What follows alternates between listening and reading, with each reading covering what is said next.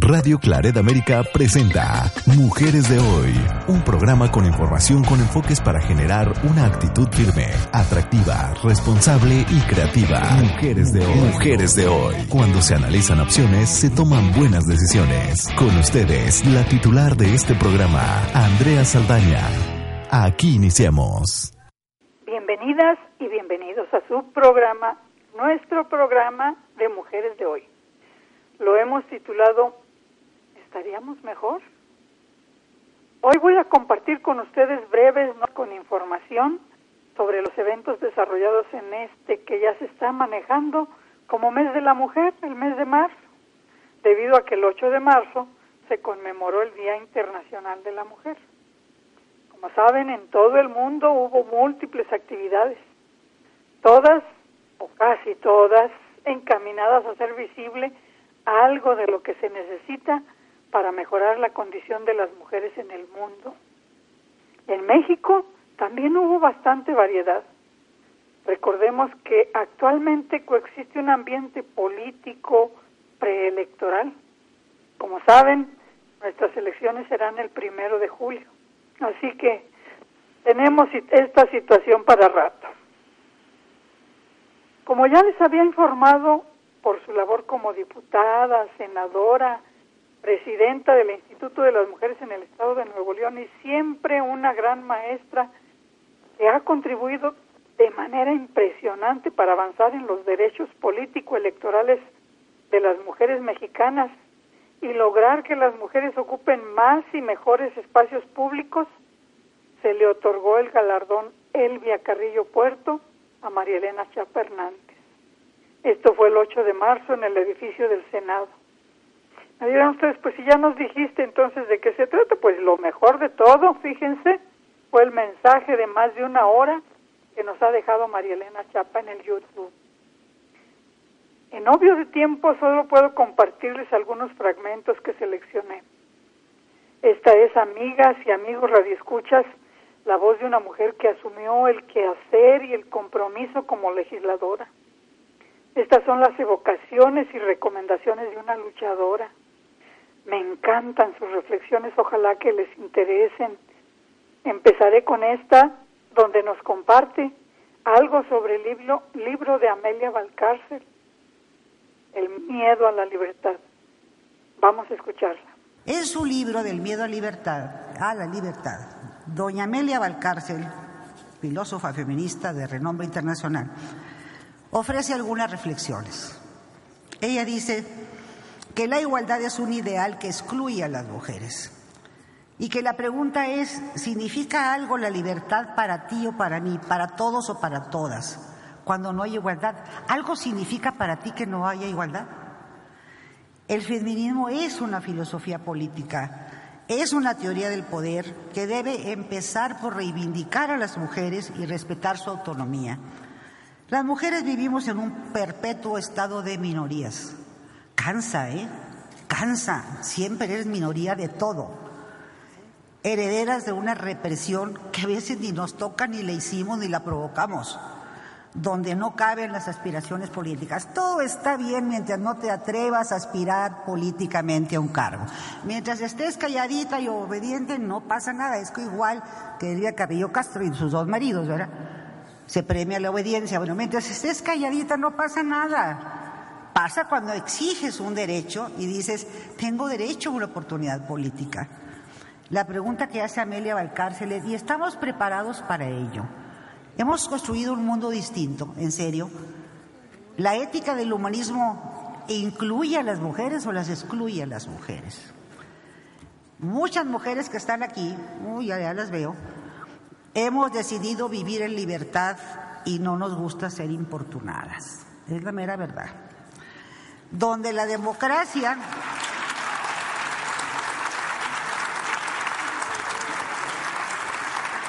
La democracia es esa mesa donde te sirven las libertades, te sirven los derechos, te sirven las oportunidades, pero no puedes comer de ninguno porque ni siquiera te sientas a la mesa.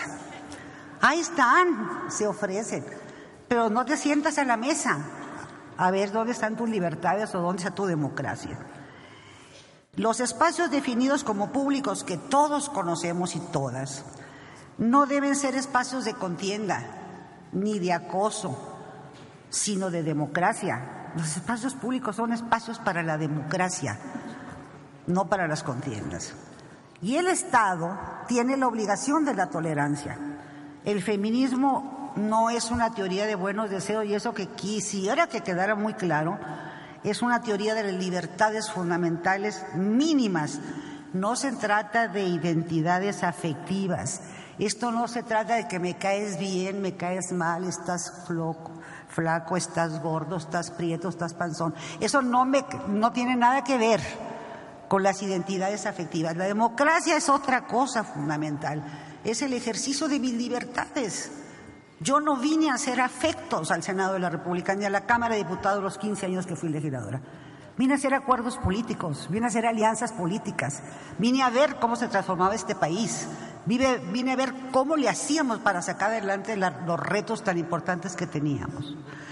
En fin, en 1990, y ahora sí que van a decir que es historia patria, pero lo es porque vale la pena recordarla, nació el delito de hostigamiento que provocó escocer, escosor entre los colegas diputados. Ah, ¿cómo nos fue?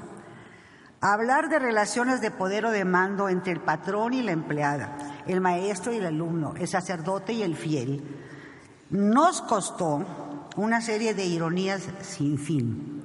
Hay algunas de aquí, mayorcitas como yo, que lo vivieron. Sin fin, de años después, en el 2007, nació el delito de acoso, que por allá quedó, gracias a algunas senadoras, ustedes, inscrito ya como delito. Entonces está el, el hostigamiento del 90 está el acoso, que es entre iguales. El de acá hay una relación de poder o de mando. Por eso a mí puse la definición de Ben Ki-moon, que fue secretario de Naciones Unidas, que dice una definición redondita, que a todos nos queda muy bien. Dice, la violencia son las relaciones abusivas del poder, las abusivas del poder. Y se dan entre el hostigamiento y se dan entre el acoso. ¿Qué tal con esas líneas?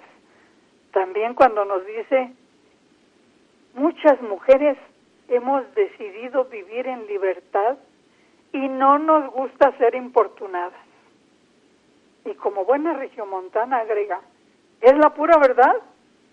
Por supuesto, los aplausos no se hicieron esperar en ese momento, porque yo creo que interpretó muy bien nuestros pensamientos con palabras profundas y sencillas, directas.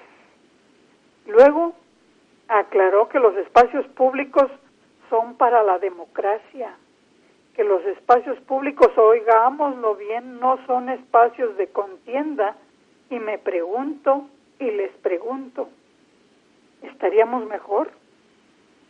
Estaríamos mejor si a los y las candidatas, a todos y todas les repitiéramos esta frase.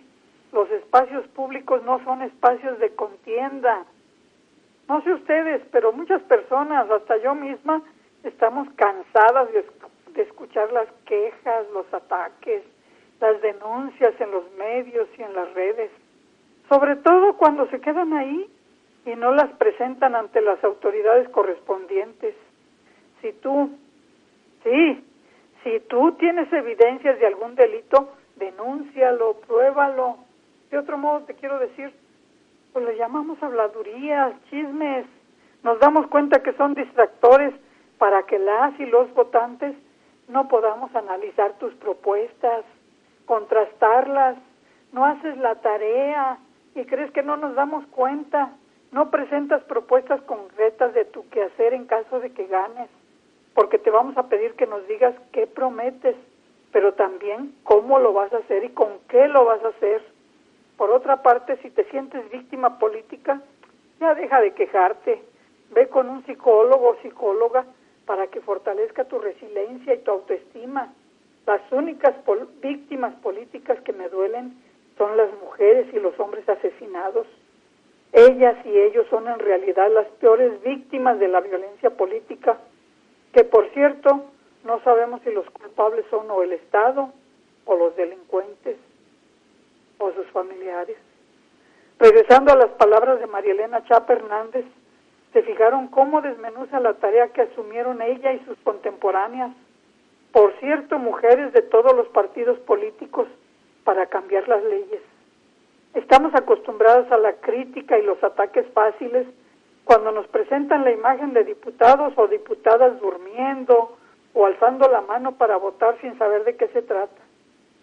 Y me pregunto y les pregunto, ¿estaríamos mejor si nos pusiéramos a conocer el quehacer del Poder Legislativo?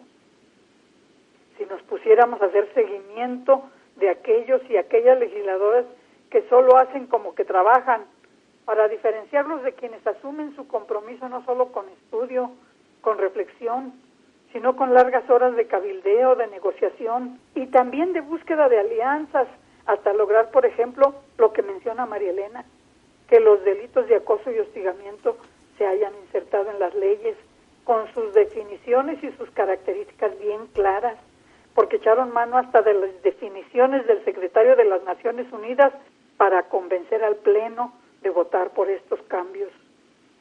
Estaríamos mejor si revisamos nuestras leyes, si damos seguimiento a nuestros representantes en el Poder Legislativo y calificamos a quienes solo alzan el dedo en respuesta a líneas de su partido, a consignas o compadrazgos, o amiguismos, o peor aún, sin tomar un minuto de reflexión o de consulta para determinar si están redactando o proponiendo o aprobando leyes pertinentes, progresistas, apegadas al marco legal nacional y a tratados internacionales y sobre todo a la realidad social, a nuestra realidad social. Y lo más importante, aprobar leyes con todo y presupuesto. De otro modo, solo se conforman como muchos o muchas con obtener leyes etiquetadas como letra muerta, a veces desde su aprobación, que nunca las podrán ejercer. Estaríamos mejor votando por quienes tengan la capacidad y el compromiso ¿Cómo podemos conocerlos o conocerlas si las campañas siguen sin propuestas? A todas las y los candidatos o candidatas les pido que usen los espacios públicos y las redes para presentarse y mostrarnos su cara, sus propuestas, para conocer las fortalezas y debilidades personales y estructurales de cada candidato y candidata. De verdad, con el mayor de los respetos, esta es nuestra demanda. Vámonos a una pausa musical para escuchar con el mismo ánimo. Hoy puede ser un gran día, por supuesto, de Joan Manuel Serrat.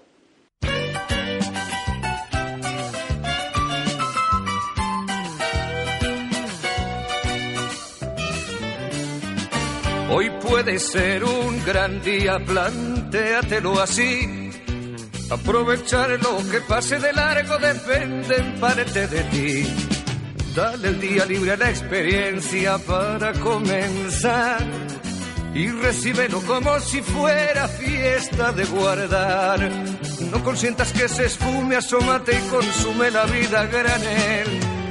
Hoy puede ser un gran día, duro con él.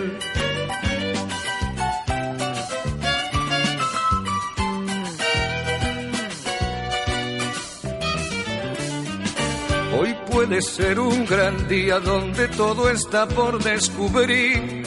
Si lo empleas como el último que te toca vivir. Saca de paseo a tus instintos y ventílalos al sol. Y no dosifiques los placeres si puedes derrocharlos. Si la rutina te aplasta, dile que ya basta de mediocridad. Hoy puede ser un gran día, date una oportunidad.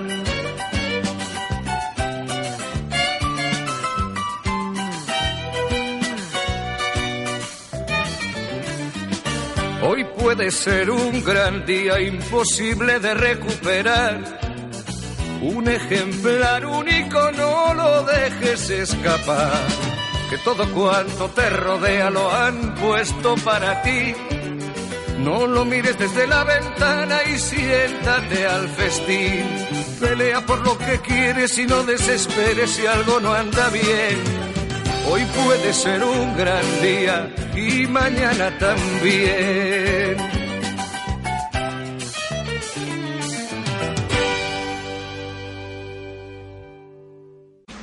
Estás escuchando Mujeres de Hoy con Andrea Saldaña en Radio Claret América. Ya estamos de regreso en esta segunda parte. Qué bueno que nos siguen sintonizando. Muchas gracias por seguir escuchando su programa, nuestro programa de Mujeres de Hoy. El título del tema que estamos tocando, ¿estaríamos mejor? Hasta ahí la pregunta. Es una compilación de notas y audios que vienen de algunos eventos desarrollados para conmemorar el 8 de marzo, Día Internacional de la Mujer. Escuchamos en la primera parte un fragmento del audio de María Elena Chapa Hernández cuando recibió su reconocimiento del Senado de la República en México. Sabemos que ella ha contribuido de manera impresionante para avanzar en los derechos político-electorales de las mujeres mexicanas y nos da siempre grandes lecciones sobre cómo impulsar el que las mujeres ocupen más y mejores espacios públicos. Vamos a escuchar el final de su mensaje. Ella nos dice que termina con un último párrafo para todas las que trabajamos con y para la igualdad. Y cuando dice las, se refiere a las personas.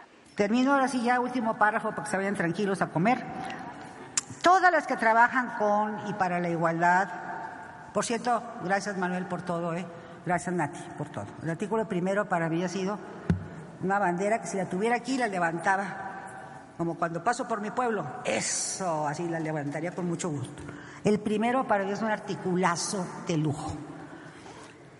Todas las que trabajan por la igualdad y con las mujeres nos enfrentamos a la adversidad, a la crisis, a los traumas, a las circunstancias difíciles, Desarrollamos recursos para superar esa adversidad. A este proceso se le llama resiliencia. El mismo que Elvia Carrillo Puerto vivió en cada etapa de su vida. ¿Qué me dejó de lección esa mujerona? Qué fortaleza, qué muestra de carácter, de voluntad para recuperarse de todas las crisis, las pérdidas y salir adelante. Qué cosa de mujer, cómo primero le hizo su, su vida, porque dije, Silvia Carrillo Puerto. Pues ¿quién es Silvia Carrillo Puerto? Yo a darle. Qué mujerona y qué oportuno el Senado de llamarle así, llamarle con su nombre. Qué, honradez de ustedes para hacerlo. Cuando yo presidí la mesa directiva del Senado, entendí mejor algunos artículos. Entendí el de capilaridad social, que es un gran artículo de la sociología. Y les voy a decir por qué. Porque cuando estaba ahí donde está Cordero, yo entendí la función del Estado. Antes no la había entendido. Como articulador de las relaciones sociales, porque proporciona un tejido conectivo a través de las políticas públicas, porque ejerce niveles de intervención sustantivos para el país. Eso fue lo que me dejó haber estado presidiendo la mesa directiva. Dije, sí se puede, sí se puede, sí hay capilaridad social. Sí se puede hacer efectivo ese, ese, ese principio. El principio de igualdad y el de no discriminación entre mujeres y hombres es una norma internacional, nacional, que no admite pacto en contrario. A ver si se nos graba, ya como tarea. Cinco planas. La igualdad es un principio constitucional que no admite pacto en contrario. Porque cómo batallamos, compañeros historias como la mía, y hay decenas de mujeres que las platican, ¿eh? que las pasan igual que yo, montón de historias de resistencia para que los hombres aceptan a las mujeres en las oportunidades. Sin embargo, el camino para transitar a la igualdad sustantiva y a la efectiva se encuentra con muchos obstáculos, producto de una cultura patriarcal que considera a las mujeres como ciudadanas de segunda. El reto es todavía enorme. Se trata de un cambio de valores que producen estereotipos de género, que perpetúa la desigualdad, la exclusión y la violencia en todos los ámbitos, llámese públicos, privados, sociales, educativos, como ustedes quieran. Y termino diciéndoles que quiero para todas las mujeres lo mismo que quiero para mí. Quiero los tres principios de Simón de Beauvoir. Quiero hacer ejercicio de mi libertad, de mis derechos y de la igualdad. Y que pensemos lo que una vez dijo Flora Tristan, la francesa. Dijo, esto está bien fuerte lo que voy a decir, pero de veces te cercena el cerebro. Todas las desgracias del mundo provienen del olvido y del desprecio que hasta hoy se ha hecho de los derechos de las mujeres. Grábenselo. Esto es, ya estoy hablando de 1844, ¿eh? Todas las desgracias provienen del de olvido y desprecio que hasta hoy se han hecho a los derechos de las mujeres.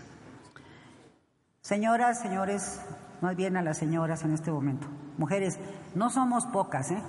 No somos pocas. Creemos que somos pocas las que luchamos. Pues no, fíjense que no. Tampoco estamos solas. Hay muchos hombres solidarios que están en la lucha con nosotros, hombro con hombro que tienen hijas, que quieren que sean respetadas, que tienen hermanas, que tienen parejas, que están dispuestos a luchar brazo con brazo con nosotras para lograr estos principios. Hoy empecemos de nuevo. Estoy muy honrada por esta oportunidad. De veras, para mí, inusual, es decir, bueno, pues yo vengo de doctor González, pues ¿qué he hecho? ¿Me entienden? O sea, ¿por qué esto? Y me pusieron a pensar y a pensar en decir, Voy a relatar algunas cosas, haré un libro, no, hombre, no, chapa, no, no sueñes. O sea, mencionaré algunas cosas que permitan una reflexión de que es una lucha que hacemos todas, cada quien es nuestro pedacito, desde nuestro pedacito, nada más para lograr ser respetadas. No es pedir mucho al final de cuentas. Muchísimas gracias.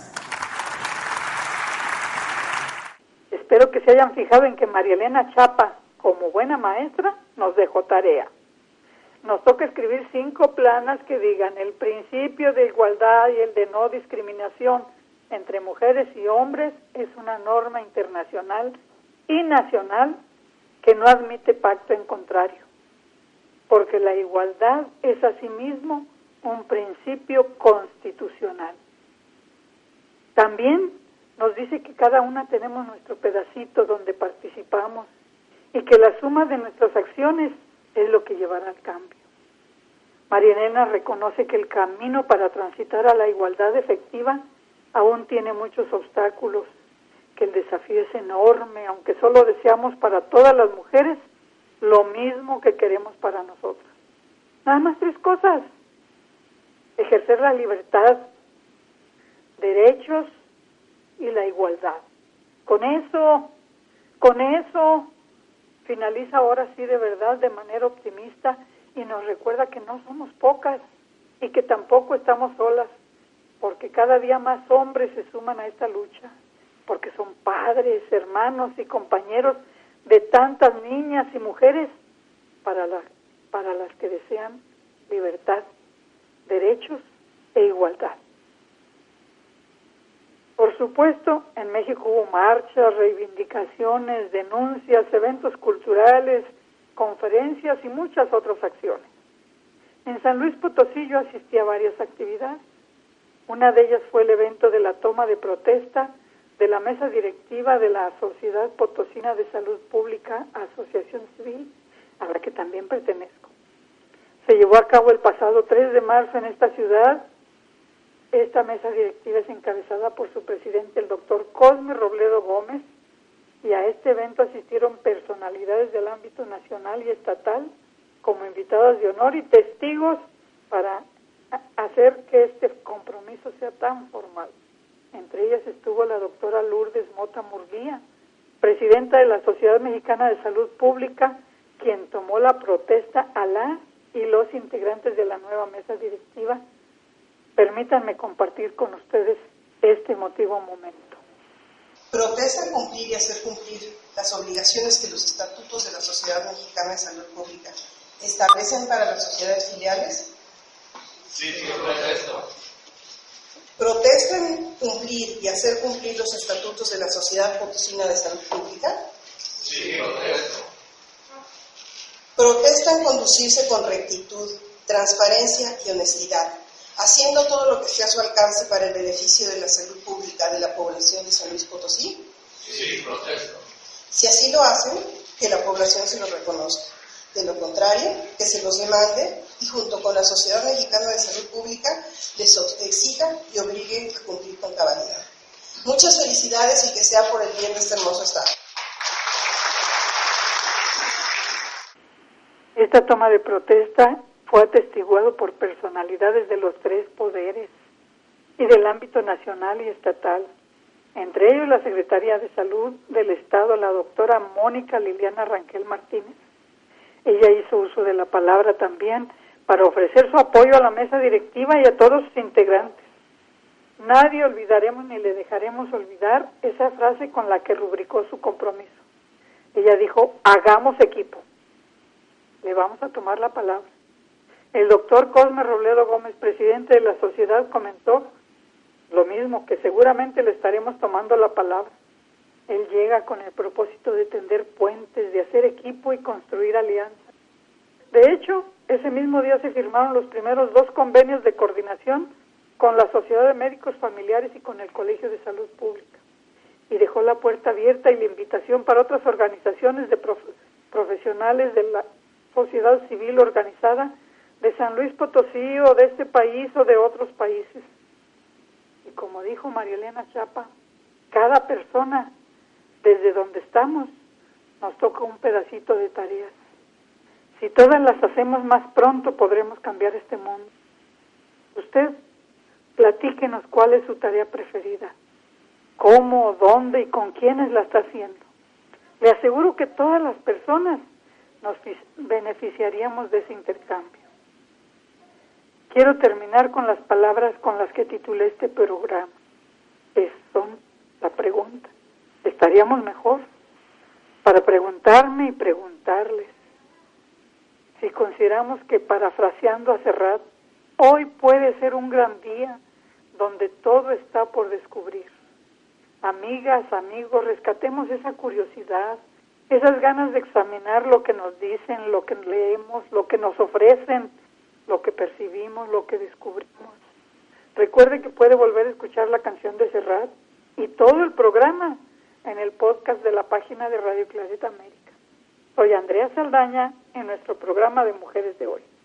Me despido agradeciendo como siempre el favor de su atención y a nuestro productor y al personal de cabina y a todos en Radio Claret por su apoyo. Hasta pronto. Pásenla bien. Radio Claret América presentó Mujeres de Hoy con Andrea Saldaña. Esperamos que lo haya disfrutado. Sus comentarios son importantes. Contáctenos en radioclaredamerica.com o en mujeresdehoy.mx.